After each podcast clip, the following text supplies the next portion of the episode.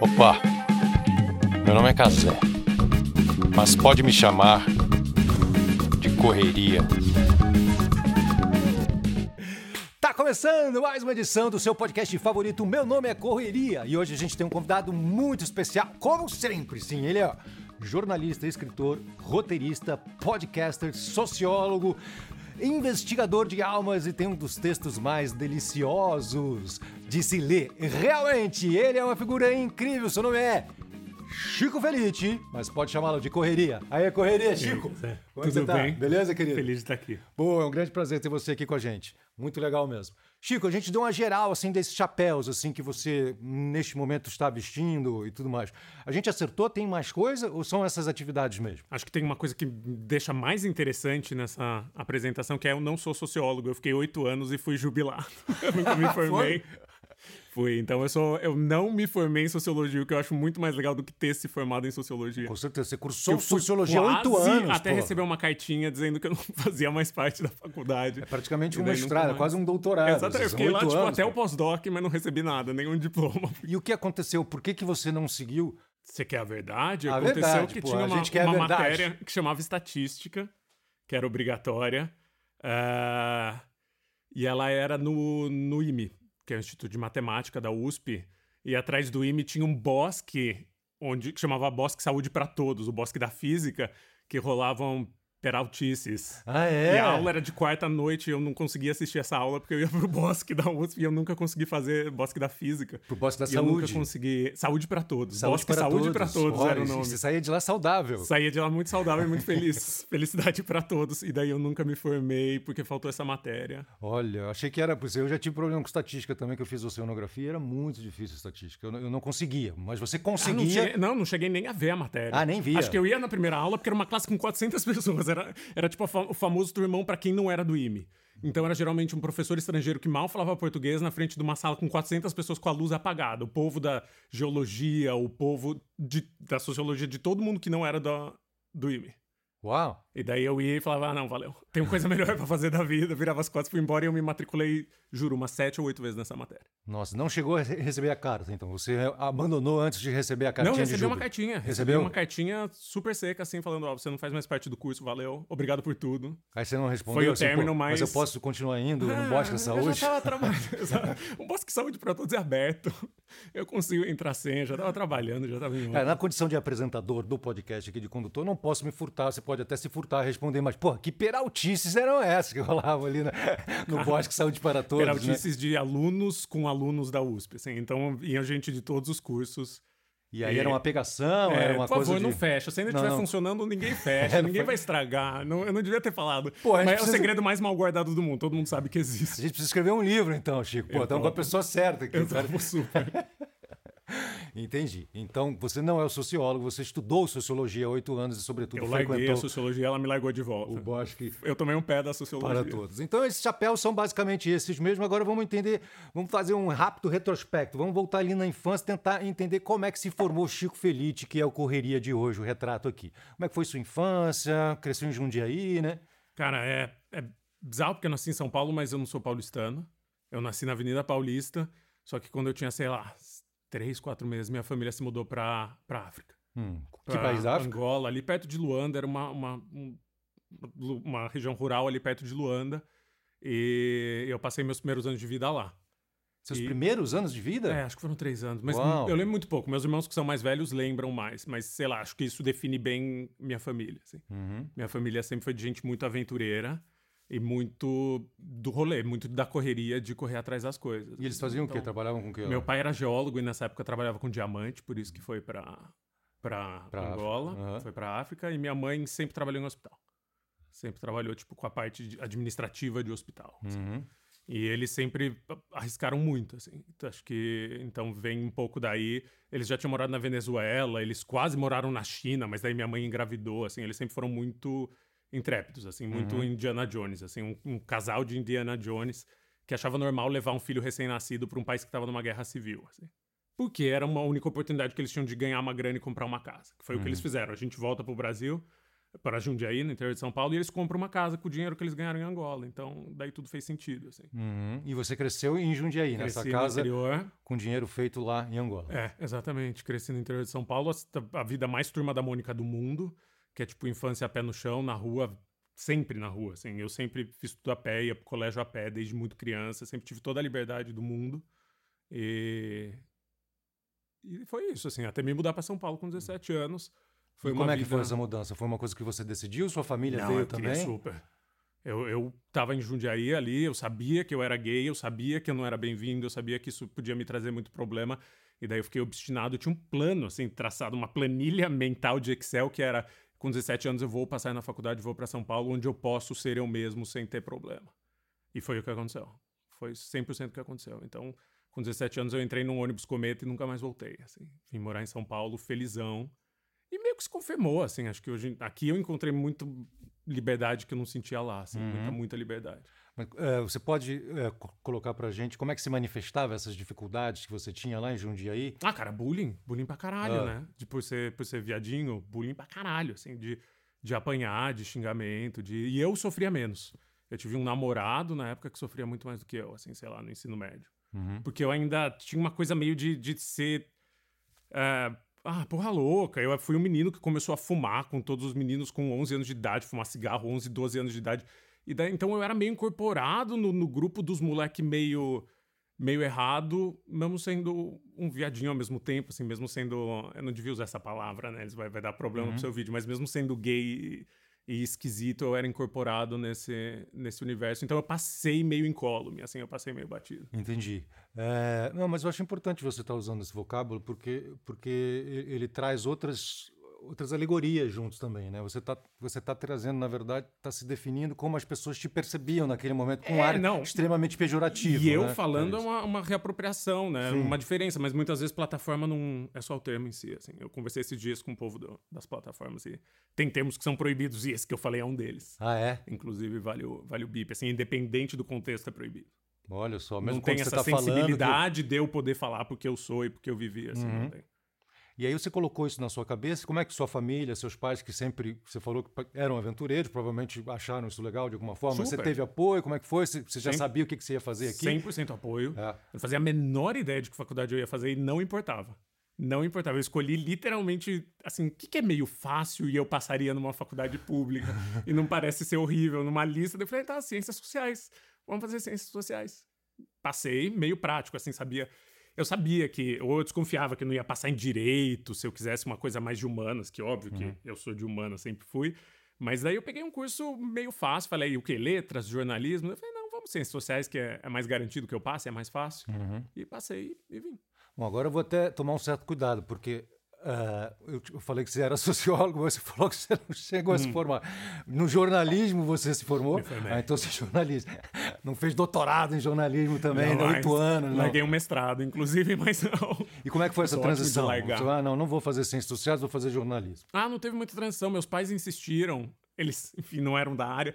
E eles achavam que, que ciências sociais não ia dar muito sustento. Eles falaram, presta outra também. Faz ciências sociais numa universidade pública e, e a gente ajuda a bancar uma universidade privada pra você fazer um curso que vai te dar sustento. Coitados. eu, fui fazer, eu fui fazer jornalismo e foi, foi uma festa. Conheci uma galera. O curso em si era meio incipiente, mas eu, eu trabalhava na época. Uhum. E fiz um monte de amigos, serviu pra isso, assim. E serviu Então, pra ter um diploma. Você fazia faculdade de jornalismo o que, na manhã, De tarde? manhã, eu trabalhava à tarde e fazia ciências sociais à noite. Ah, e à tarde você trabalhava com o quê? Cara, comecei trabalhando com clipadora, que é tipo, você, você é contratado pra ler o jornal na época, pelo menos, e você recorta a notícia que tem dos clientes ali que te pagam. Então, sei lá, uma fábrica de cerveja te paga. Daí toda vez que tiver uma notícia da fábrica de cerveja, você recorta e bota numa pasta da, da fábrica de cerveja, porque isso vai ser mandado pra alguém.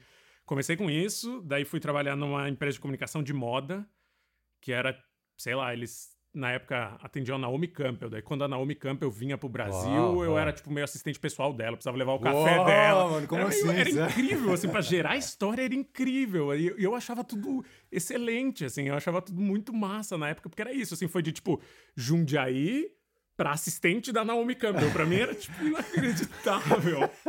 E aí, mas como é que Então- era a sua relação com, com, com a Naomi, meu? Como é que... Cara, não existia, né? Existia minha mão levando um café, assim, ainda assim eu achava ótimo, porque ia pra uns lugares, tipo, Sema- Semana de Moda de São Paulo, São Paulo Fashion Week, essas coisas.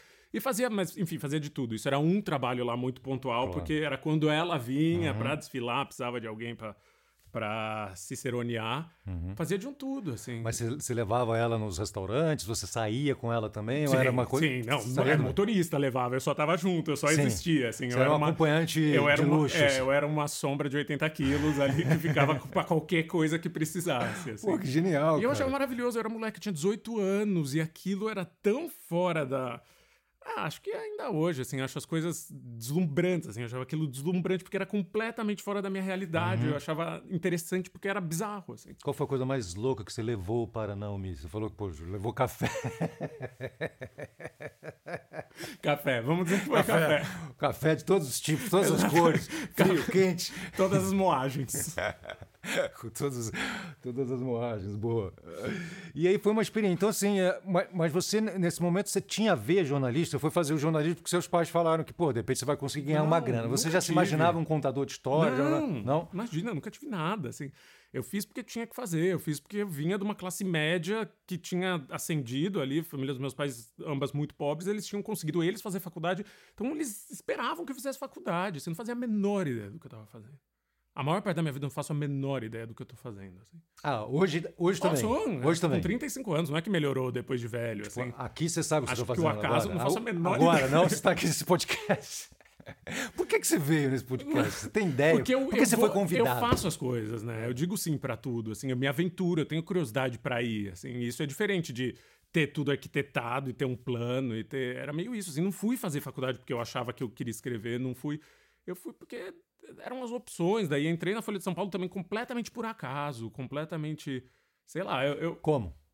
um amigo falou: Eu vou fazer uma prova para pro treinamento da Folha, que era o trainee, vamos fazer junto. Eu não fazia a menor ideia que existia treinamento, eu não sabia o que era Folha, aí, eu não lia jornal. Eu fui virado de uma balada, eu fui bêbado fazer essa prova. A editora de treinamento me viu e falou. Eu terminei super rápido, eu terminei em meia hora a prova. Ela olhou pra mim e falou: Tá tudo bem? Eu falei: Tá aí com você. daí ela me contratou, assim. Eu não sei se foi por causa da, da atitude, eu não sei se foi por causa da. Mas daí eu passei e entrei no jornal com 19 anos, tipo, o maior jornal do Brasil, ainda era muito rico, ainda tinha muito trabalho, e eu me apaixonei.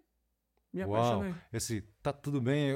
Quando você falou, cara, veio um flash na minha cabeça de uma história que- Ah. do Rio de Janeiro, lá, que eu sou da Tijuca, da Zona Norte. E tinha uma história de um cara que sentou na mesa de domingo, do jantar da, da casa dele, lá, almoço de domingo, e perguntaram para ele. Tá tudo bem? E o cara tava todo vestido, mas ensaboado por baixo. tá ligado? o cara tinha tomado um chá de trombeta e aí, pô, mano, o É, cara foi- pirou. foi Ele meio mas equivalente bem disso, assim. você?" Eu acho que foi o que ela sentiu quando ela olhou pra mim, assim, porque eu tava tipo um menino clubber, assim, acho que eu ainda tava de cabelo moicano descolorido, entregando uma prova que as pessoas levavam três horas pra fazer em meia hora. E você passou. Passei. Uau.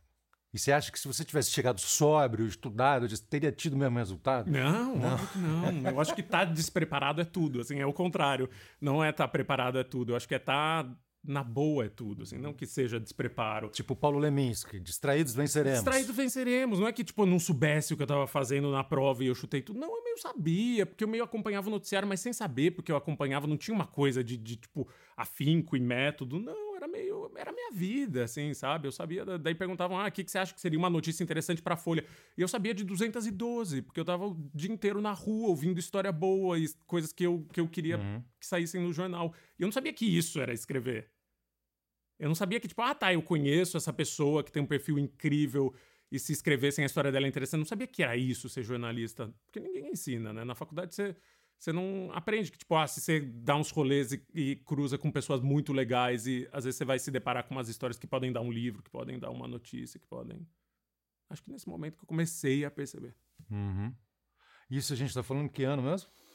2007. 2007. E aí você começou ali na- na Folha de São Paulo, pô, o maior jornal do país, maior grande circulação, extremamente Na influente, época tudo ainda era gigantesco. gigantesca, redação enorme. É, você passou por todas as redações, você ficou focado num tema só. Como foi essa descoberta? É, é o reino da falta de atenção. Assim, eu passei por todos e eu, eu pedia muita demissão. Assim, eu sou pródigo em pedir demissão. Ah, é? é meu esporte olímpico. Assim, se o Brasil tiver um dia na Olimpíada o pedido de demissão, eu, eu fico calmo e eu falo bem e, e eu tô no controle. Eu amo pedir demissão.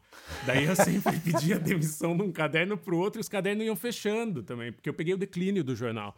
Então eu entrei para entrar no Folhetim, para trabalhar no Folhetim, que era um caderno para adolescente, Sim. tipo tabloidezinho desse tamanho. Um ano e pouco depois o Folhetim fecha, daí me mudam para pro Vitrine, que era um caderno de consumo que saía Caralho, no fudeu, sábado. mano. Os caras, nosso podcast vai acabar, Daí mano. fecha, Chico Felipe tá vendo exatamente, aqui, fechar. podre, assim, é a última edição desse Pô, Última podcast. edição, é, aproveita. Daí eu fui fazendo meio isso, e, e nesses meio tempos eu também saía do jornal, porque fui morar em Paris, fiquei um ano em Paris, e, e- por causa de homem, óbvio. Voltei, me apaixonei por um turco e, e morei com ele, voltei, fiquei um ano aqui, fui morar com ele na Turquia, fiquei um ano, voltei. E cada ida e volta eu ia trabalhar num lugar diferente do jornal com uma vida completamente diferente. Então, sei lá, fiz coluna social, fiz política, fiz tudo menos esporte. Em 10 anos de jornal, assim. E você fez bem 20 essas pouco. coisas? Você acha que você era um bom jornalista? Nessa... Fez Sim. bem? Acho que eu sou esforçado. Acho que eu tenho muito sangue nos olhos e um comportamento meio obsessivo que é bom dependendo do trabalho. assim. Se são trabalhos muito individuais, que nem o de, o de repórter, que é meio você contra o mundo, é excelente ser uma pessoa obsessiva. Se é um trabalho em equipe, já são outros 500. Uhum. Ou silêncio Oh, analítico. a pausa. A Foi pausa um cabo de dramática. guerra de silêncio. O que, que será que vai surgir? O que, que vai emergir nesse momento? Bom, você cursou jornalismo, foi... Cara, você ficou, você ficou no Glamurama cinco anos, né? Como é que foi essa experiência também? Glamurama também é um site extremamente influente, Joyce É. Pascovitch, Colunismo social. colunismo social. Colunismo Muito social bom, bom. né? Eu Tipo, sou apaixonado por colunismo social. Acho que coluna social é, é uma jabuticaba, uma coisa que só existiu no Brasil e é difícil de explicar para um gringo que não é exatamente fofoca. Tem muita notícia de política que tem muito furo de política que foi colunista social que deu, assim. Colunismo social para mim é tipo jornalismo, eh, os puros suco de jornalismo, né? Porque tem que ser um texto minúsculo e tem cada nota é uma notícia que podia ocupar uma página. Eu acho colun- colunismo social genial, assim, genial. É, a Mônica Bergamo foi a minha maior inspiração e a melhor chefe que eu já tive na vida, assim, acho que é a maior jornalista viva no Brasil. E eu gosto muito, assim, acho que foi muito importante no meu aprendizado de ter traquejo, assim, de poder correr em vários universos, né? Porque quando você trabalha numa coluna social, não é que você só vai em jantar de socialite, não, você vai em convenção do PSTU, você vai é, conversar com empresários, você começa a entender mais o mundo, assim, acho que te permite entender muito o mundo e os meus anos de coluna social que me permitiram entender um pouco o, o Brasil, assim. E me, me permitiram ter um tráfego em, em círculos completamente diferentes, completamente diferentes. Você conseguiu? Então, expl- explica pra gente aí. O quê? O Brasil. Pô, explica. Começar tô, tô tentando a entender entender, o cara. Não, não consigo, é muito difícil. Nada, é tipo, eu tenho um fiozinho, assim, de... E, e é assustador, assim, eu não acho um fiozinho muito, muito animante, não. Uhum. Acho bem difícil.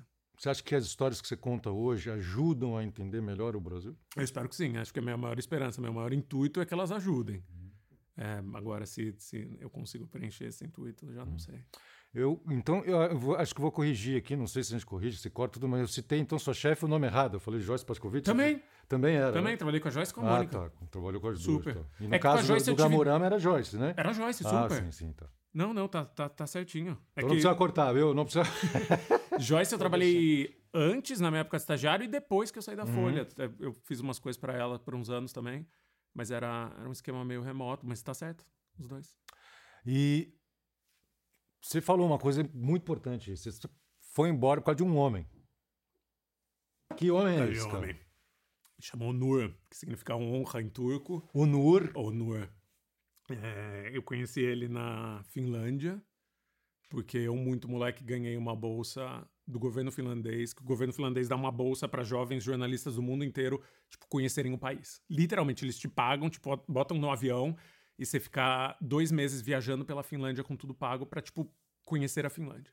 Para isso. Porque eles querem pessoas do mundo inteiro que conheçam o país. Não precisa escrever nada, não precisa apresentar nenhum resultado. nenhum, Zero. Zero, zero. Pô, depois me passa esse contato aí que eu tô querendo dar uma é até 35 anos. Ah, não, mentira, até, 35. acho que até 28, Pô, sei lá. cara, mas agora Era os coisa- 50 são os novos 30, mano. Não tem Molecada. asa. Não, eu entrevistei a presidente da Finlândia. Eles te colocam, tipo, no, no equivalente da Casa Branca da Finlândia pra falar com a Uau. presidente, assim. Sem precisar fazer nada. E nessa viagem, por coincidência, foi esse turco que chamava Onur, que vão representantes de vários países, né? Tipo Egito, Venezuela, México, Estados Unidos. Eu fui do Brasil e ele foi da Turquia. A gente se apaixonou. E eu voltei pro Brasil e larguei tudo pra ficar com ele. Que na época eu tava morando em Paris. Ele estava morando em Paris. Tava, e fui morar com E ele. como é que foi essa escolha? Por que, que ele não largou tudo e veio morar com você aqui? Por que, que foi o contrário? Sei lá, porque era Paris, né?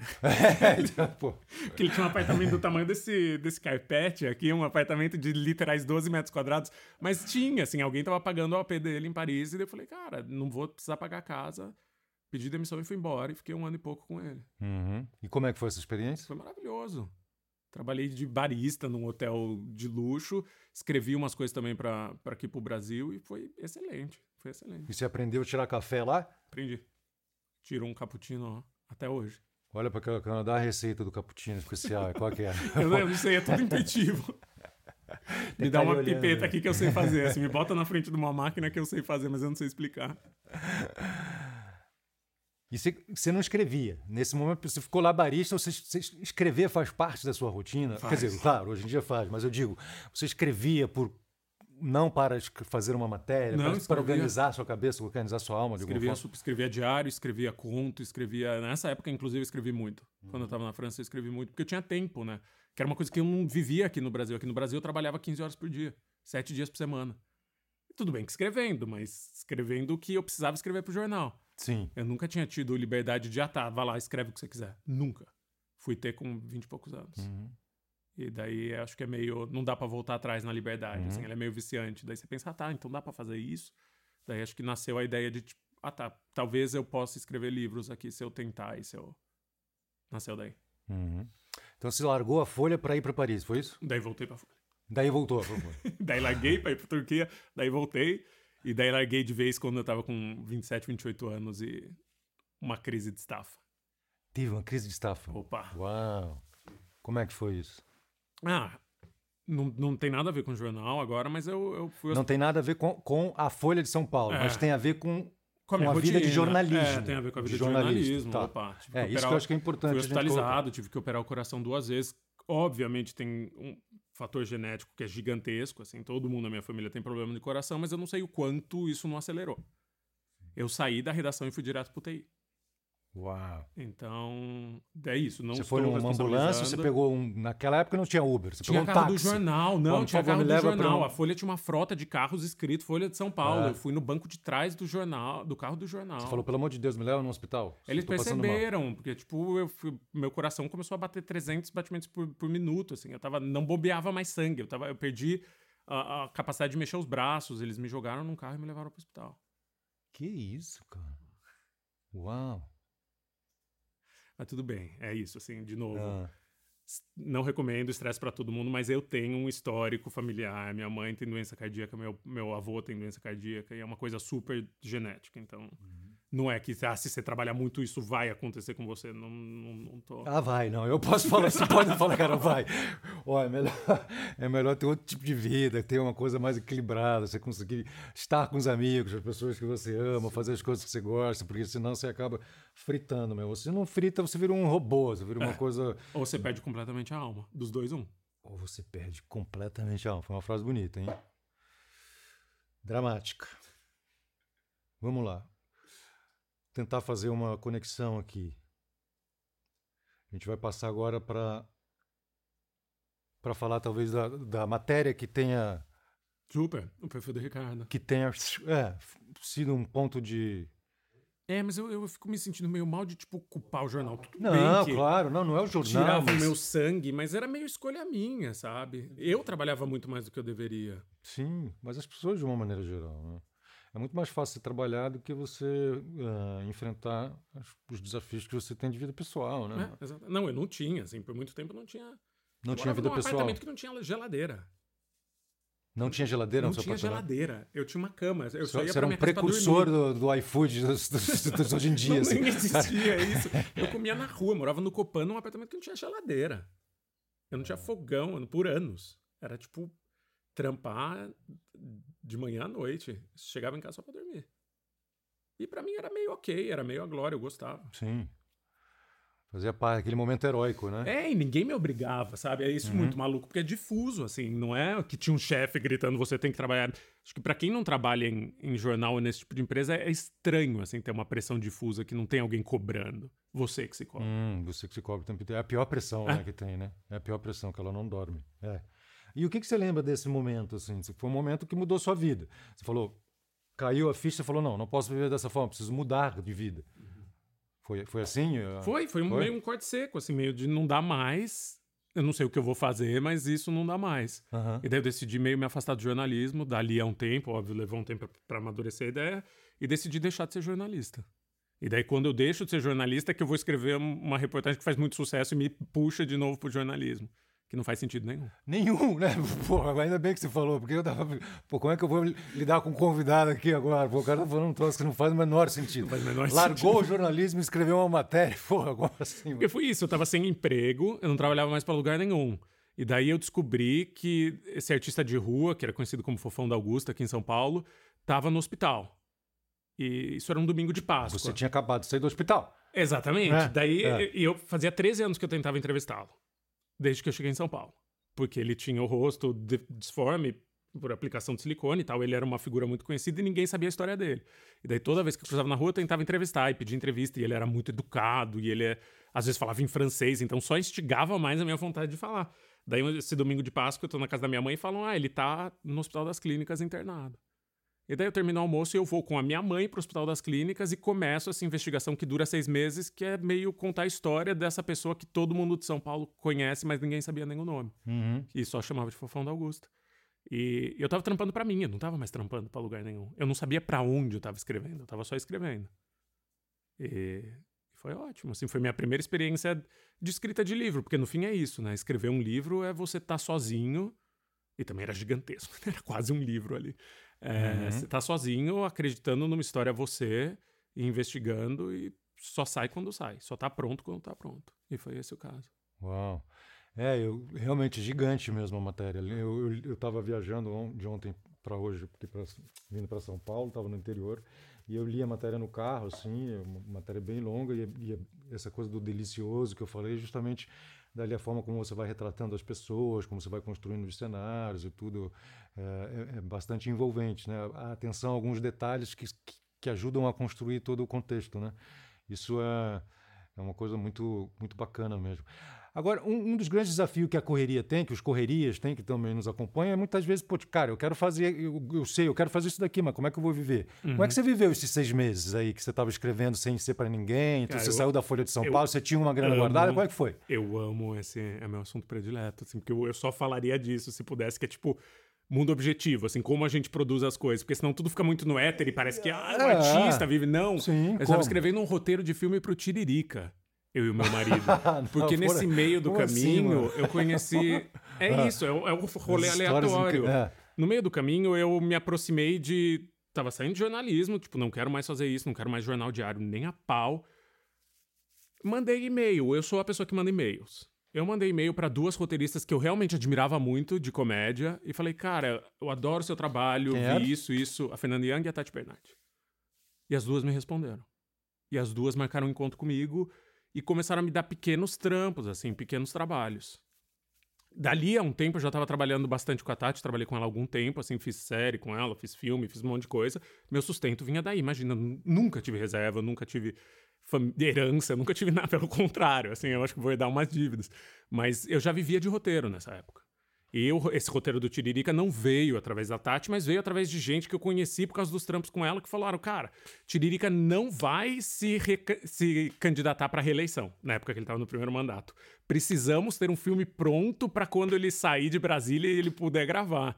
Vocês querem fazer um roteiro para mim e pro meu marido de filme pro Tiririca chamava Detetive, Detetive Bosley. Bosley, Sim, sim, B-O-S-T-L-E-Y. Deve ser E uma a gente- referência ao Bosley, não era? É, Porque sim, das mas daí Panteras. de bosta. É, É, daí sim, de- sim, de- tipo, com esse toquezinho Sim, sim. de um humoreco. E a gente escreveu um filme pro Tiririca. Eu estava literalmente vivendo de um filme que eu estava escrevendo pro Tiririca. Uau. Então é isso, assim, não é, ah, estou no éter, aqui acordo e penso, hum, vou criar. Não, é, tipo, me fodo o dia inteiro escrevendo um filme pro Tiririca pra depois poder pegar umas duas, três horas pra escrever o que seria meu primeiro livro. Uhum. E como foi pra você, então? Pô, aí você escreve essa matéria.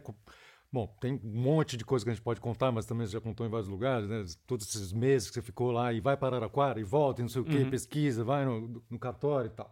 Pô, aí você joga a matéria, pô, um milhão de acessos em 12 horas, cara. Insano. Isso é insano. Insano. Imagino que, pô, você que tava saindo, ah, não quero, não quero essa loucura do jornalismo, chega disso, agora eu vou mergulhar aqui. Tipo, pô, a primeira matéria tem um milhão, sua vida deve ter explodido. Você falou, caralho, agora como é que eu faço pra me desfazer disso? Ah, Não foi sei. uma baita onda de adrenalina, mas no fim nada muda, né? Hum. Você parar pra pensar nada. Foi uma noite que eu não dormi. Foi uma noite que meu celular quase derreteu, porque notificação, notificação, notificação, notificação. Ainda era muita época de Facebook. Era uma época que Facebook, as pessoas compartilhavam, o algoritmo era outro, assim. Funcionou muito. Foi um momento muito certo para sair essa reportagem, esse perfil. Foi uma questão de, de time também, de momento. Só que daí não mudou nada. Na semana seguinte eu continuei fazendo as coisas que eu sempre fiz. Fui passar o dia com o Ricardo, porque eu tava com medo por ele, assim, porque o sucesso era assustador, porque na reportagem eu dizia que ele tinha 40 mil reais no banco e ele podia tirar o momento que ele quisesse, então eu achava que alguém pudesse usar essa informação pra fazer coisa ruim.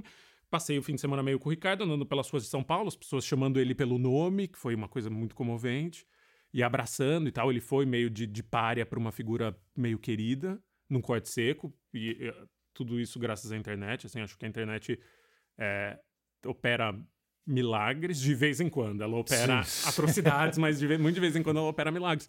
Mas daí, segunda-feira, eu tava de volta pro roteiro do Tiririca. Nada mudou. Nada mudou. É massa, tá? O reconhecimento, a leitura, mas na prática você.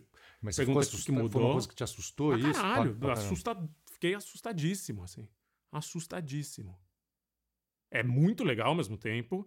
Não, não, não tô sendo ingrato, não tô fazendo Los Hermanos aqui dizendo que eu odeio a Ana Júlia, não. Eu amo a minha Ana Júlia e eu falo da minha Ana Júlia pelo fim da vida, mas é, não era uma coisa que eu tava preparado. Na repórter de jornal você não aparece, ninguém sabe quem você é, ninguém. E é muito gostoso ninguém saber quem você é, né? O anonimato é muito importante pra alguém que trabalha com a realidade, pra alguém que tá na rua, pra alguém. Eu hoje em dia sofro um pouco, tô começando a sofrer um pouco porque, tipo, às vezes alguém reconhece meio estraga o que eu precisava fazer, sabe? Uhum. É Uhum. muito ruim. Mas tudo bem. Dá um jeito. Você tá aprendendo a lidar com isso. Ah, eu acho que cada vez eu tô indo pra universos mais, tipo, ninguém vai conhecer, menos galera de rede social, menos e mais vida, sei lá, Badiane, a cidade de João de Deus. Ninguém fazia a menor ideia de quem eu era, isso é excelente. Passei um ano lá. E pra mim é a glória, assim, não ser reconhecido é, é a glória, assim, não ser. É, é essencial. Mais do que a glória, é, tipo, essencial pro meu trampo. Uhum. Já tá pensando nos disfarces, alguma coisa? Tinha aquele repórter do Fantástico que nunca aparecia, né? Eu colocar um rosto pixelado, uma máscara pixelada e uma voz de pato. Não, não tem como também. Ao mesmo tempo, não tem como, porque daí, de, de, de uns tempos pra cá, comecei a fazer coisa de rede social, comecei a dar entrevista. Isso é o tipo de coisa que não tem como negar depois reclamar, ai, não, estraga o meu trabalho. Não, eu também tô fazendo isso, né? Uhum. E ajuda o É sempre uma, uma contação de história, de alguma forma. É. Né, Espero que seja, né? Às vezes, Uhum. né? Às vezes é só uma publicidade ruim, mas que vai pagar as contas do mês, vai pagar o aluguel do mês. E como é que se sente sendo entrevistado, por exemplo? Você, você é um entrevistador, não é? Você é uma pessoa que conversa com a Uhum. pessoa. Claro, tem um, tem um aspecto bem mais profundo, porque você chega a conviver com as pessoas com Sim. quem eventualmente você está escrevendo sobre, ou eventualmente você está entrevistando de alguma forma. Mas como é que você se sente quando inverte essa posição? Por exemplo, eu agora estou entrevistando você. você- Você é o assunto, você é, é o tema da nossa matéria. Uhum. Acho que já assim. foi mais incômodo, assim. Hoje em dia eu vejo que é outra face da mesma moeda, assim. Hoje em dia eu me sinto tão confortável quanto se eu tivesse te entrevistado. Hoje em dia dá igual.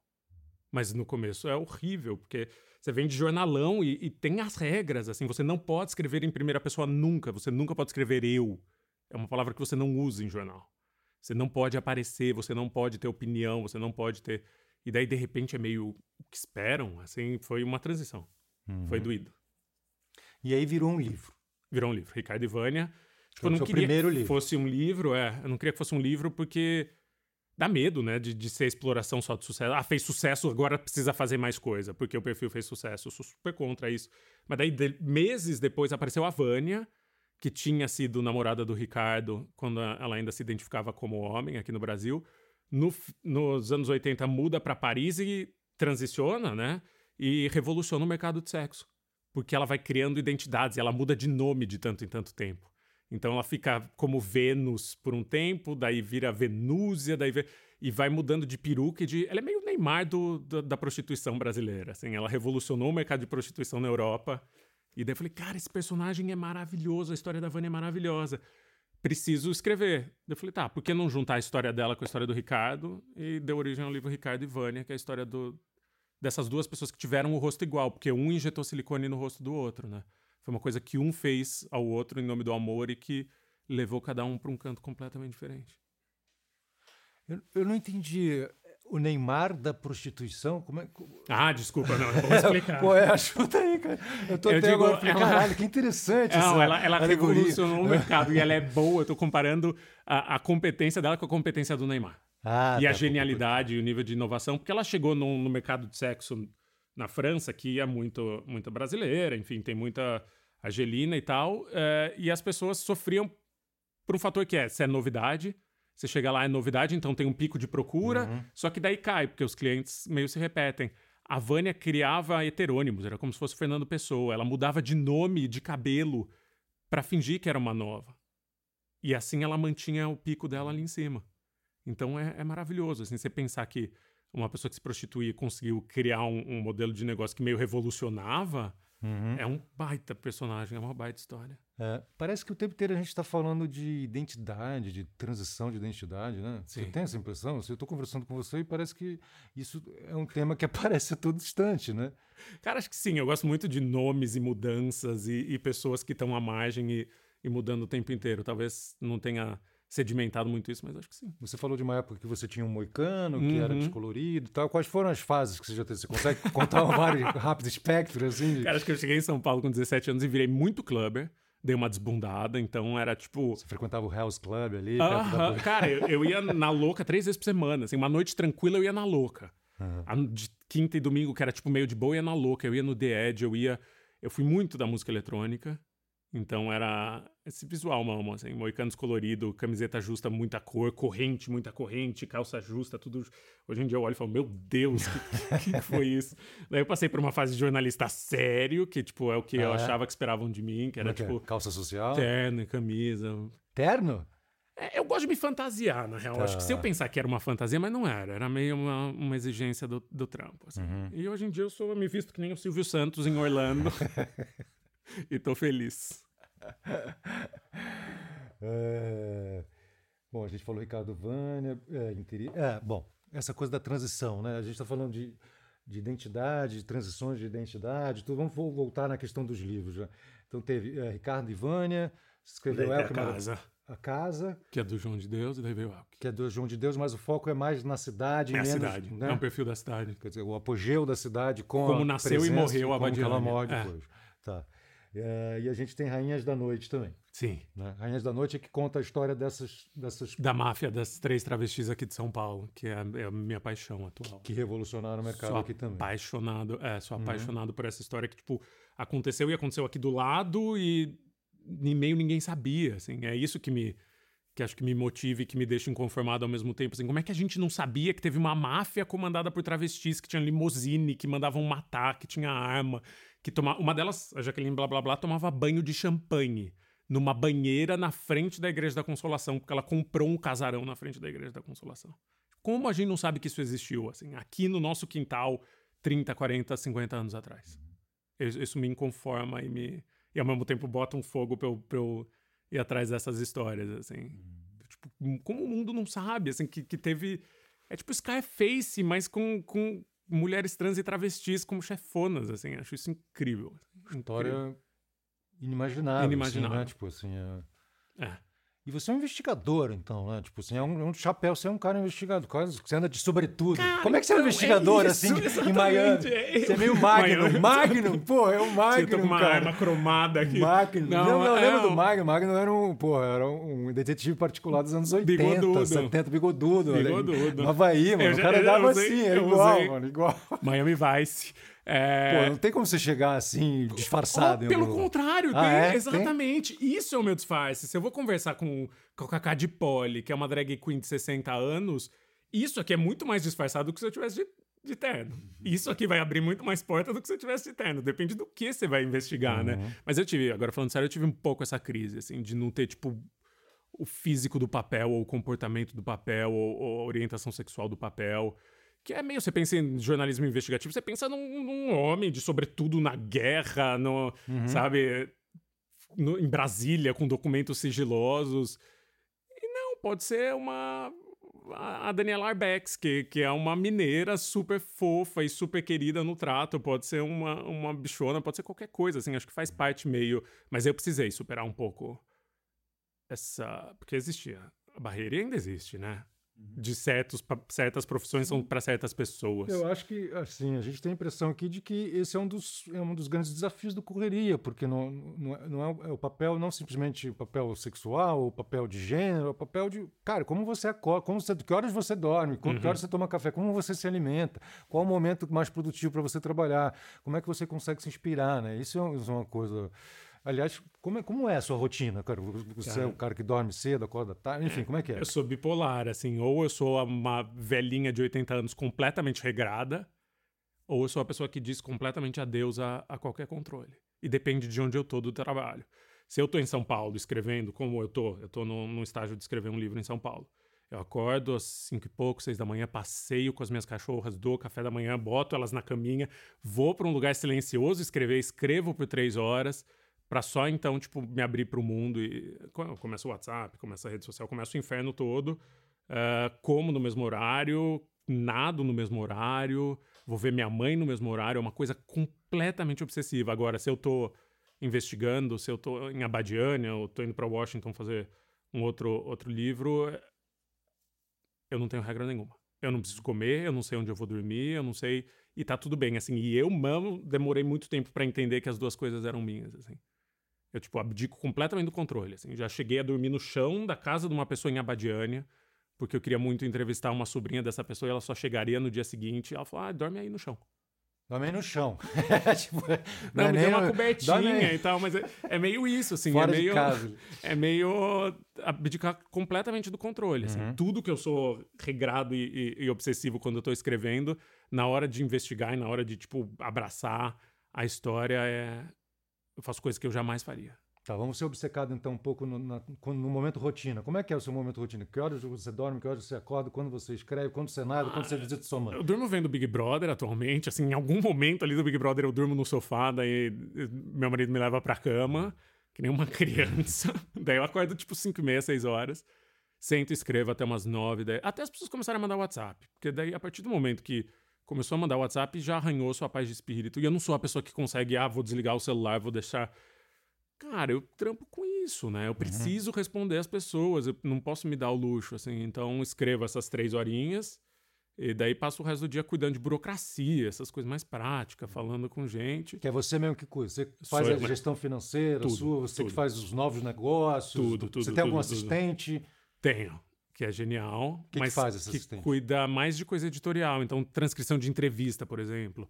Sei lá, você pega um episódio de Além do Meme, que é um, um podcast que eu faço pro Spotify, tem 12, 13 horas de entrevista, que precisam ser transcritas.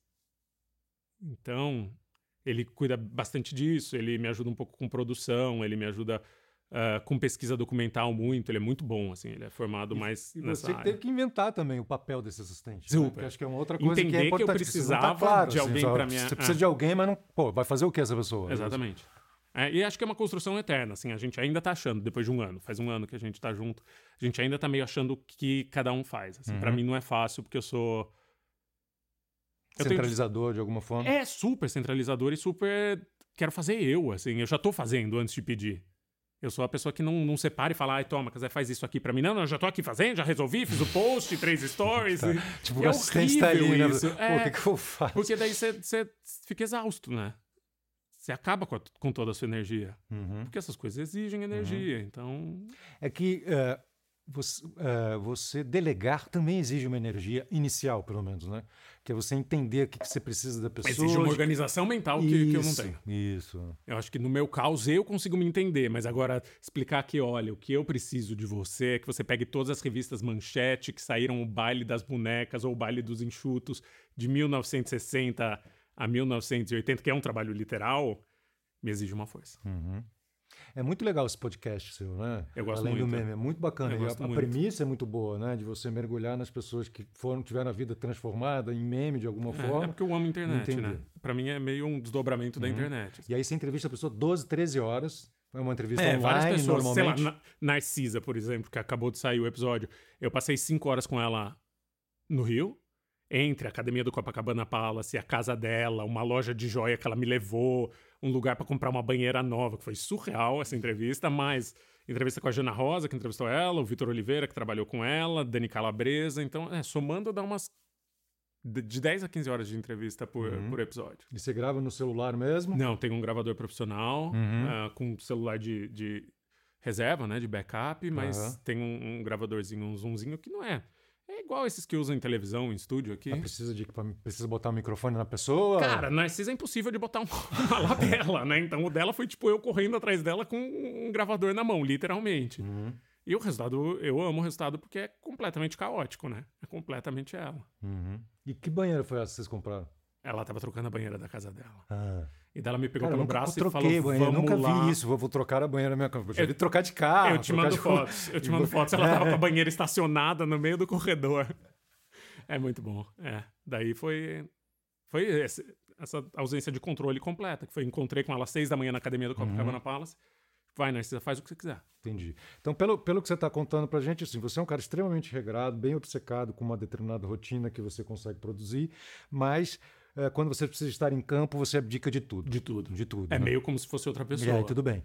Porque se for ao contrário, se você tiver naquele momento da rotina e aí alguma coisa vier te perturbar, aí tu fica meio. Não, me mata, me mata, tira o meu norte, assim, sei lá, se mudam uma. Se eu tô escrevendo e falam, ah, precisamos conversar agora sobre isso que tava marcado pra amanhã, tipo, me fere, eu fico. Eu fico puto, assim, eu fico fora de mim, do tipo, não, isso é amanhã, assim, não fira as regras, não fira o horário, assim, isso não é agora, isso é amanhã, ou se alguém atrasa. Eu sou bem o contrário, assim. E acho que uma coisa só existe por causa da aquele- outra. você manda o emoji bravo ou você é o cara que. Pô, não! não", Fica mais enérgico? Como é que é? Eu Como é acho que é você? Com o tempo eu fui ficando menos bocudo, hoje em dia eu consigo falar na boa, assim. Hoje em dia eu consigo falar, não, não vou fazer, não é agora, a gente combinou amanhã às 5, ou se a pessoa atrasa, tipo, 40 minutos, marca de me encontrar, se não é entrevistado. Entrevistado tipo- pode atrasar 8 horas, como já aconteceu recentemente. É. Fiquei sentado 8 horas na porta de uma casa na Lagoa Rodrigo de Freitas, esperando uma socialite que eu precisava conversar. E Mas daí você tava me na. Lagoa Rodrigo de Freitas, É, no Rio de Janeiro, não, já curtindo tive- visual. Já tive em lugares piores, mas é, nesse caso eu tava com uma vista incrível e tal. Mas daí, não sei porque não me, não me pega. Se é entrevistado, pode fazer o que quiser. Pode cuspir na minha cara, pode... Não me pega. Agora, se é outro tipo de relação, assim, eu gosto muito das regras. Eu amo as regras. Sou um alemãozinho. E, Uhum. e na hora da investigação, eu sou super um carioca flexível. Uau. Não sei o que E acontece. você consegue perceber assim uma espinha dorsal assim em torno de todas essas pessoas que você vem entrevistando nos últimos anos, assim, Ah, acho que é galera fora do centro. E quando eu digo fora do centro, pode ser marginalizados? desde um marginalizado, que é um artista de rua com o rosto disforme, até a El Que Maravilha, que era uma artista incompreendida. Que era uma artista genial, que o Brasil amava, mas não entendia muito bem, e que a elite cultural teve muito preconceito. Muito preconceito. Então, ou João de Deus, que era um criminoso e estava fora do centro porque ele era um líder de uma seita. Quantos líderes de- de seita existem? Pouquíssimos. Completamente excêntrico, completamente fora do centro. Acho que nunca me interessaria fazer um perfil de um senador, por exemplo. Nunca, porque está muito próximo do poder. Está muito no centro, é muito o que a gente espera. Acho que eu prefiro a galera que está na periferia, sempre, do, do simbólico, assim, que está mais no canto do simbólico. Entendi. Faz sentido? Acho que sim, parece sim. É. Essa foi uma percepção que a gente teve também, de personagens é, marginalizados, eventualmente com que já tiveram uma determinada expressão, uma projeção, e com uma coisa de melancolia, uma talvez. melancolia, uma é. decadência, Acho um esquecimento, né? Acho que super. Você tem medo de ser esquecido de alguma forma? Você tem medo de eventualmente viver uma fase parecida com a fase dos personagens que você biografa? Acho que eu tenho mais certeza do que medo, assim. É, você acha é. que você vai ser esquecido? Acho que a vida é, o final é meio melancólico para todo mundo, assim. Eu talvez parta dessa premissa e talvez por isso consiga lidar com isso, lidar com o fato que a El Que Maravilha, uma das maiores artistas que o Brasil já teve, morreu meio na miséria num apartamento cheio de lixo, sem dinheiro para pagar médico. Então, ao mesmo tempo que acho importante retratar isso, acho que é como a vida é, assim. Acho uhum. que todo mundo tem um pico e depois tem o ocaso, assim. É, é muito difícil você continuar sendo produtivo e sendo interessante. Também tem uma questão de, da atenção pública, que a atenção pública muda. A atenção pública que é uma coisa nova, a atenção pública... E tudo bem. Uhum. Não sei se eu, se eu sou meio melancólico por natureza, mas eu acho que é, é assim. Não? Sei, quem tá como alguém que tá no é você. Show, você que tá no showbiz há muito mais tempo que eu, como alguém que tá no, no, no olho público há muito mais tempo que eu, o que, que você acha, Casé? Me convida lá pro Além do Meme que a gente Cara, eu tive a oportunidade de conversar com a El, que assim, é uma figura fantástica, né? Assim, acho que eu entrevistei ela lá na MTV, se não me engano.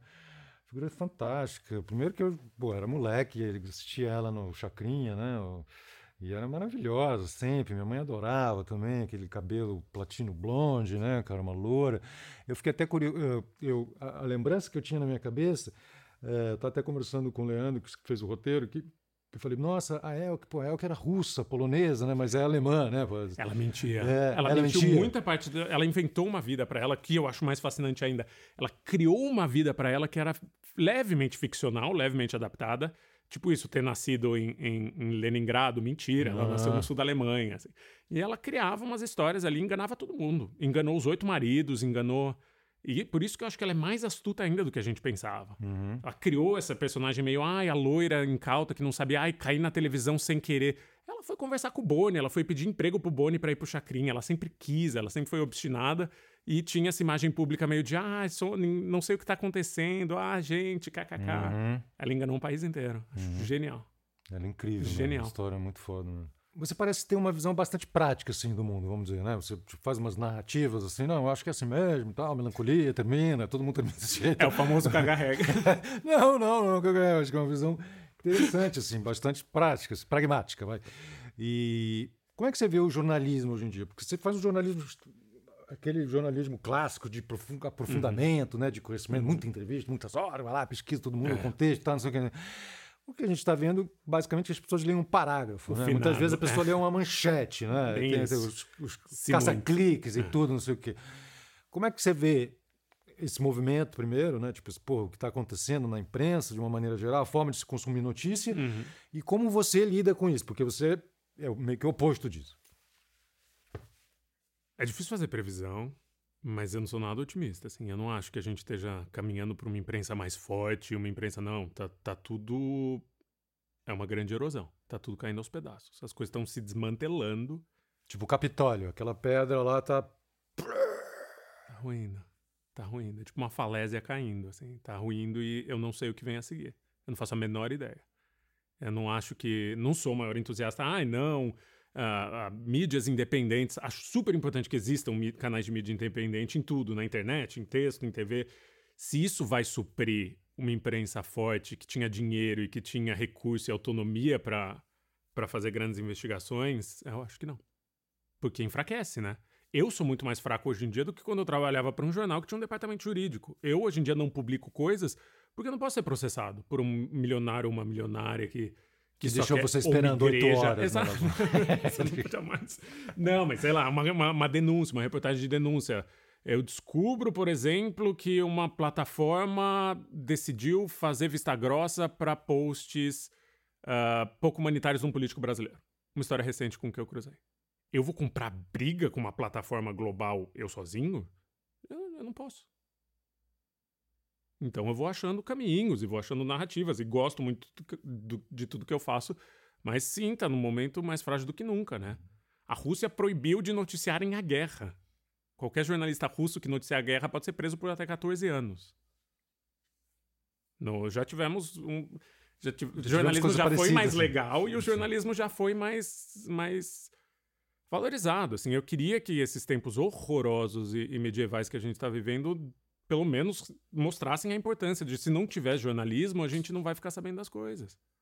Se não tiver, a gente não vai saber que tem teste nuclear na Amazônia, como aconteceu 30 anos atrás, ou que, que, escândalo político, ou qualquer coisa, essas coisas não vêm à tona se não houver jornalismo profissional. Pô, cada, cada resposta que o cara dá abre um outro negócio. Teste nuclear na Amazônia? é um furo de Elvira Lobato, que acho que de 1990 e pouco, o fim da década de 80, que ela descobriu que estavam fazendo teste nuclear na Amazônia. Que isso, cara? É, eu te mando. É, é um, um, dos maiores furos da história do Brasil, assim. E como é que você vai fazer se não tem alguém para ir para a Amazônia e, e, e descobrir que estavam fazendo teste nuclear no meio da floresta? Vai fazer o quê? O TikToker vai contar isso? Duvido. Ele vai fazer uma dancinha excelente, não estou desmerecendo. Existe espaço para todas, mas é a dancinha do teste nuclear na Amazônia. Não! São coisas diferentes e todas precisam existir. Sim. Você falou da Rússia, guerra Rússia-Ucrânia. Você teve na guerra da Síria. Conta pra gente essa experiência. Ah, foi uma idiotice. Foi bem no começo da crise humanitária, ainda não era uma guerra. Eu morava na Turquia com meu ex-marido. E daí alguém de um veículo pro qual eu trabalhava me ligou e falou: Você não quer ir para e atravessar a fronteira e ir para a Síria e ver o que está acontecendo. E eu fui ilegalmente. Com carro, contratamos um motorista e cruzamos Mas ali. Naquela época só entrava ilegal, né? Não tinha outro jeito de entrar, né? Ainda, tava, ainda tinha algum controle, a, a fronteira estava bem porosa, porque depois que fechou, né? Quando veio uma onda muito forte de imigração da Síria em direção do sul da Turquia, que eles fecharam. Nessa época ainda estava aberto sempre foi um país ali que meio se misturava, o norte de um com, com o sul do outro. Assim. Tanto que no sul da Turquia eles falam mais árabe do que turco. É, uma maluquice isso. Assim. Eu falava turco, não falava árabe. E daí eu entrei num país em guerra civil, assim, no começo de uma guerra civil para reportar, sem completamente sem noção do que poderia ter acontecido. Assim, acho uma imprudência, mas acho que sim, se você vai fazer alguns trampos, você precisa ser levemente imprudente, porque tem, tem risco, né? Meu melhor amigo cobriu a, a, a, primavera do Egito e um fotógrafo do lado dele tomou um tiro de raspão na cabeça. Assim, e daí você para e pensa, tá, se tivesse sido 60 centímetros para cá, teria sido na minha testa. Sim. Não, a gente tem aquele jornalista também, foto jornalista da Folha, né, que teve o olho, Sim. foi machucado aqui na manifestação, né, aqui Sim. no Brasil, esqueci o nome. Mas é, é uma profissão de risco. Mas você estava ali na guerra. O que, que você viu lá? Cara, desespero. Desespero, assim, acho que em uma palavra é, é, desespero. Gente, ninguém sai do próprio país e da própria cidade, da própria casa, se não for a, a última opção, né? Se não for a pior coisa que está acontecendo. Que é o que está acontecendo hoje na Ucrânia. É, é, o puro desespero, é a coisa mais selvagem que existe, mais pura que existe. É, eu não vou embora da minha casa, não quero deixar minha família, não quero deixar meu país. Acho que o que motiva alguém a fazer isso é o fim. Se eu ficar aqui, é o fim. É a única alternativa, é a última alternativa. Então foi muito maluco. E, e, de, e, foi muito no começo. Então ainda era um país rico, ainda era um país meio. Sei lá, tinha Nike, assim, é, as coisas mudaram muito desde então, né? Uhum. Você chegou a temer pela sua própria vida? Teve algum momento assim? Você estava Depois, assim, ah. eu acho que eu tenho um, um, uma demora ali que, sei lá, a mesma coisa no João de Deus, assim, quando me ameaçaram de morte no fim da investigação do livro do João de Deus, eu só fui ter medo depois, assim, eu, eu demoro para me perceber que falei, gente, eu fiquei quase um ano aqui andando nessa cidade em que ele tinha um monte de de pistoleiro que matou um monte de gente e eu fiquei andando tipo com um alvo no meu peito, assim. E... Acho que eu não teria feito esses trabalhos se, se eu fosse muito consequente. Essa é a verdade. Assim, não estou incentivando ninguém a fazer, mas vamos jogar real. Se você vai se botar numa situação de perigo, você está em perigo. Tem, tem jeitos de minorar um pouco, de, de se blindar um pouco? Poucos. Porque se você vai cobrir uma guerra, vai ter tiro, vai ter explosão, vai ter um monte de gente morre assim. Zé Milton Ribeiro perdeu uma perna, assim, é, faz parte do trabalho. É bom que, que a gente saiba. Mas eu acho que a gente nunca sabe de verdade. É, nunca espera, né? Que, é. ah, vou lá e volto sem uma perna e tudo bem. Exatamente. É, você não imagina isso, né? Você acha que você vai voltar inteiro e. Enfim, estamos quase chegando no final aqui desse bate-papo incrível com o Chico Felite. Estamos chegando naquele momento em que os livros dele se tornam filmes. Uau! Você já tem quatro livros lançados, né? São. E já tem dois cujos direitos foram comprados para virar filme. É, o terceiro tá indo. E o terceiro também tá. Ó, oh, cara, acabou de receber um WhatsApp. Chico Feliz não brinca em serviço, mano. Já foi. E aí, essa nova fase? Ainda, ainda não virou, né? Cara, não virou, porque aconteceu uma coisa muito maluca que foi Ricardo e Vânia compraram os direitos assim que o livro saiu. Foi o Rodrigo Teixeira, Foi o? Rodrigo Teixeira. Daí ficou nessa de negociação, quem vai ser, daí às vezes me mandam um nome, eu gosto de olhar à distância. Você tem um Eu agente, de você tem uma olhar- pessoa que cuida disso Não, pra você, não, não? não, hoje em dia tenho, mas na época nem tinha, mas eu, eu gosto de respeitar. Assim, se eu vendi o, o, o livro pra você transformar num filme, é que, é que eu confio em você. Uhum. Você vai fazer melhor do que eu, então eu só gosto de, muito de vez em quando, se quiser me contar uma fofoca, me conta, mas eu não faço questão de acompanhar, não faço questão, eu não faço filme. E daí, num dado momento, ah, me mandaram mensagem: o que você acha do Paulo Gustavo interpretar o Ricardo? Daí foi meio, uau, nunca tinha esperado isso. Eu amo risco. Daí eu falei, cara, ou vai ser o melhor filme do ano ou vai ser o pior filme da década. Vamos nessa, se depender de mim. E vem a pandemia, o mercado audiovisual brasileiro para, né? Esse deserto também que a gente tá de, de política pública para arte e o Paulo Gustavo morre. Acontece essa tragédia e ele ia ser, o, de fato, o, o Ricardo e ele ia bancar uma parte do filme, ele ia ser produtor executivo do filme também e daí volta da estaca zero. Então, Ricardo e Vânia, o filme voltou meio da estaca zero, desde a morte do Paulo Gustavo. E é o que acabou de sair que vai virar uma série ou filme. Ainda estão estão decidindo e, sei lá, fico meio animado só de ver escalação de elenco, sabe? Mas eu tô na plateia, assim, eu quero muito ver o que vai sair. Eu confio nas pessoas que estão fazendo, em ambos os casos. E se não confiar, será melhor nem fazer, sabe? Qual é o outro livro que tá virando filme? Quer dizer, que teve os direitos comprados? Rainhas da Noite. Que vai ser série. Que eu acho massa. E vai sair como livro também. Enfim, tem esse caminho. Ele sai primeiro em audiolivro, daí vira um livro de papel, que é o que aconteceu com a Elk também, e depois vira uma coisa audiovisual. Assim. Foi um rolê também que eu achei. E quem é que vai produzir? Já sabe quem vai dirigir essas coisas? Não, esse ainda tá. Ah. Esse ainda tá em aberto. Uhum. E pra qual, qual plataforma, sabe? Não, ainda também. Eu, eu torço muito para que seja uma coisa grande. Assim, tem, existe a possibilidade, mas daí nada concreto, de ser uma coisa grande, tipo, grande, grande. Assim, e eu, eu sempre torço, assim, porque eu acho que tem que chegar nas pessoas, né? É o que, por exemplo, ela era popular, né? Ela era uma das artistas mais populares. Faz sentido Sim. que chegue nas pessoas. E Rainhas da Noite é mais por uma torcida meio pela história mesmo. Assim, acho que seria incrível a gente ter uma série de travestis mafiosas numa plataforma gigantesca. assim. E acho que encontraria muito público e é assim que a mudança se opera, né? Um dos jeitos da mudança ser operado, tipo, ah, então tem público para isso, vamos fazer outro, vamos fazer outro, vamos fazer outro. Sei lá. Você tem quatro livros lançados, dois cujos direitos já foram comprados para virar filme. Uhum. Você acha que você tem uma. A sua forma de escrever favorece isso? Por que, que você acha que, pô, metade da sua produção já tá. Acho que sim. É? É, eu tive um romance recusado antes de tudo, assim, antes de publicar meus primeiros livros. Eu escrevi um romance, né, um livro de ficção, e na carta de recusa disseram que era um roteiro de cinema, não era um livro. Acho Pô, diz obrigado. muito. Foi o melhor Exatamente. coach que você podia ter. Acho pô, que isso diz muito, assim. Então, acho que tem, tem uma coisa meio de. É, eu sou da TV, né? Eu amo televisão, eu assisto televisão desde sempre. Eu escrevi pro Tiririca. É isso, acho que tem uma coisa. Conversa com a outra, não tem como. Eu nunca vou ser o, o autor hermético dos pa- livros de 18 parágrafos de 30 páginas cada um. Não, assim, eu gosto de ação, eu gosto de descrição, eu gosto de cena. Acho que tem a ver. E você acha que a sua forma de escrever está mais próxima da ficção? Porque você fez mestrado de ficção na Colômbia, né? Larguei. Outra coisa O outro pródiga que eu largou. larguei. Ah, é, pô, fala aí, mais uma largada. Isso aí a gente sabe. Tem aquela famosa frase do Steve Jobs lá, né, do dropout e tudo. né? Aham. Então é muito importante. Ah, né? não, Então, zero. Quantas não, coisas você zero largou? esse Vamos lá. fetiche, não, zero esse O fetiche. que, que você largou? Por quê? Porque não tinha grana. Porque eu passei. É eu um bom motivo. fazer esse mestrado, daí eu passei, não achei que eu fosse passar. Daí eu recebo uma carta, ó, bem-vindo ao mestrado de escrita de romance em Colômbia, custa 200 mil dólares. 200 mil dólares. Eu não tinha 10 mil reais na- no banco.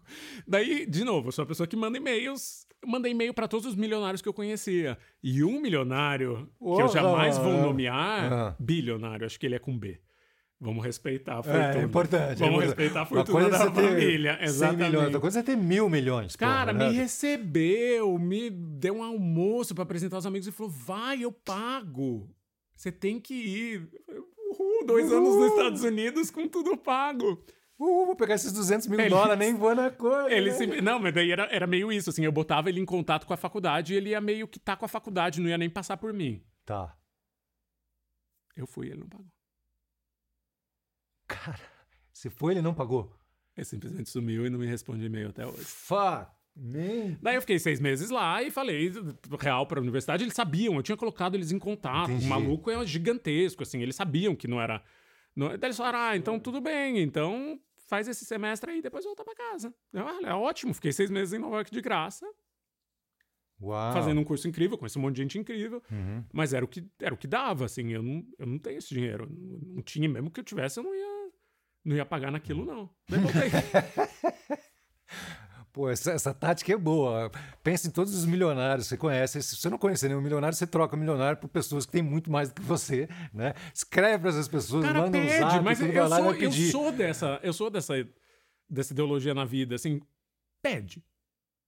Fala. Fala o que tá acontecendo. Tenta se comunicar. Sim. Se eles disserem não ou te ignorarem, já tem, é o que você né? tá Você já- esperando. é. Exato. Todo mundo vai te ignorar. Mas agora, se uma pessoa ah, disser sim, ela vai prometer que vai pagar e não vai pagar.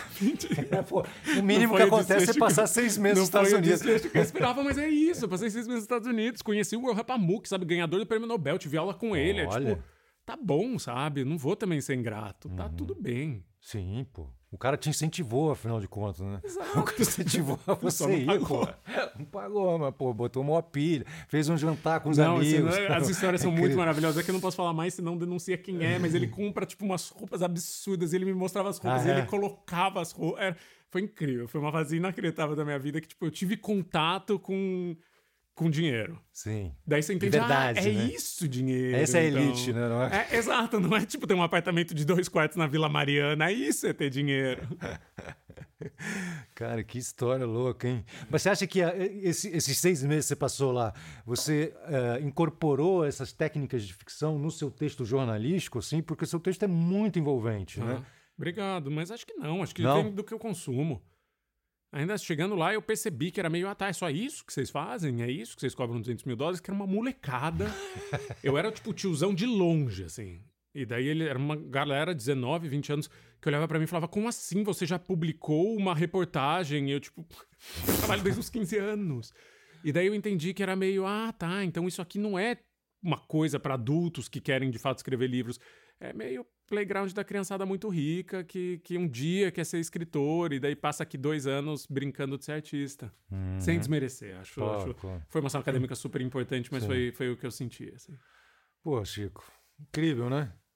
Muito bom esse papo, assim. Eu adorei, espero que tenha rendido. Sempre fico achando que eu, que eu entreguei de menos. Ah, assim. é? Eu, como Não, se entrevistador, quiser fico falando, entregar "Meu Deus, mais, eu não entreguei vontade. nada, Só velho. falta falar das peraltices do Bosque da Saúde. Eu falei, a E dos abriu- livros, dos livros que você está abriu com- escrevendo. com vai, tem dois livros. desconhecidos na USP, assim, é isso. O nível só, só, só podia subir depois disso. E os dois livros que você está escrevendo, quais são? É, um é sobre um crime. Que, eu tô terminando. Hoje eu, eu che- cheguei na reta final, assim, antes de vir pra cá. É sobre um crime que aconteceu no Brasil há duas décadas e que nunca foi solucionado. Daí eu meio revisito e, e vou atrás pra tentar descobrir o que de fato aconteceu. Que tá super na moda. Esse, esse é encomenda, True mas eu crimes, gosto. True, true crime, crimes. true crime total. E o outro, é, que é uma história minha, é uma história inacreditável de um personagem aqui em São Paulo, que é meio descobrir uma pessoa excêntrica e todo mundo tirava sarro dela e todo mundo... Eu falei, gente, é, é uma pessoa que tá sofrendo misoginia e tá sofrendo... Daí eu descobri que essa pessoa é, é procurada por polícias do mundo inteiro e vive escondida no Brasil. Pelo crime mais hediondo que você possa pensar. Mas daí não é true crime, é muito mais uma história de sociedade do que de crime. Uau! Maluco. E você descobriu isso nas suas pesquisas? Ah, é a mesma coisa que andando por aí? Ricardo, a mesma coisa que é o que você, você- É uma pessoa que você cruza na rua. Foi literalmente andando com os cachorros na rua. Essa pessoa muito esquisita elogiou meu cachorro e daí começou a falar, daí eu fui pra casa dela, daí. Mas é, é isso, é assim, é assim que as coisas acontecem. Eu, Genial. literalmente, eu passei Réveillon com essa pessoa esse ano. É tipo, é se envolver, senão não sai. Com esse criminoso hediondo? É uma criminosa hedionda. Você passou o Réveillon com a criminosa hedionda. É, no dia primeiro, a virada não, mas no dia primeiro eu tava lá. Cedinho. E não te dá calafrios? Hum, acho que me dá mais. Me instiga mais do que me dá calafrio, sabia? Acho que me dá mais coceira do que, do que calafrio. Uhum. E aí você segue a coceira. Super. Vamos seguir a coceira, correria. Esse é o grande negócio. Olha, muito obrigado, Chico. Foi incrível a sua participação. A gente adorou a conversa. Eu Cada resposta já abriu um leque para outras coisas. É uma pena que a gente não tem mais tempo, mas foi incrível. E fica à vontade, para quem não conhece ainda as redes sociais do Chico, Chico, onde é que as pessoas podem Tá. te encontrar? Além do passeio com cachorro, claro, que você passeia. É isso, 90% do meu tempo eu estou passeando ali, com cachorro em. Higienópolis, quando eu não estou. É, fico muito no Instagram, é Chico Feliz com dois T's. É, mas é completamente idiota, já aviso. Assim, não vão. A minha faceta idiota é toda no Instagram. Assim, eu concentro tudo de idiotice no Instagram e o resto da, da. O pouco que eu tenho de inteligência é nos livros, então eu tô fragmentado ali. Muito legal, muito bom. Bom, se vocês quiserem acompanhar a gente nas redes sociais, então a gente está no YouTube, no nosso site, meu nome é correria.com.br, ou então no Instagram e no Twitter, meu nome Correria, sem o segundo é. Meu nome Correria, você encontra os posts sobre os convidados, sobre as coisas que a gente está fazendo e muito mais. Muito obrigado pela sua presença, muito obrigado pela sua participação. Quer mandar um abraço para alguém? Eu precisava ter. Ai, meu Deus, eu não tava pronto pra. Dar um abraço pra minha mãe, Isabel, um abraço. Isabel, Isabel, é verdade, nem falamos da Isabel, Isabel Dias, né? Exato. Sua mãe escreveu um livro também. Escreveu. Escritora, né? Um É. livro que ela, ela conta. 32 homens que ela dormiu em um ano depois de ficar 32 anos com meu pai. Uau! Uma premissa Fechou, incrível. é, fechou, fechou de maneira apoteótica. Apoteótico. Procurem saber. É legal. Muito obrigado, querido. Valeu, Muito obrigado, adorei. obrigado também. E a gente se encontra aí nas redes sociais. Valeu. Até a próxima.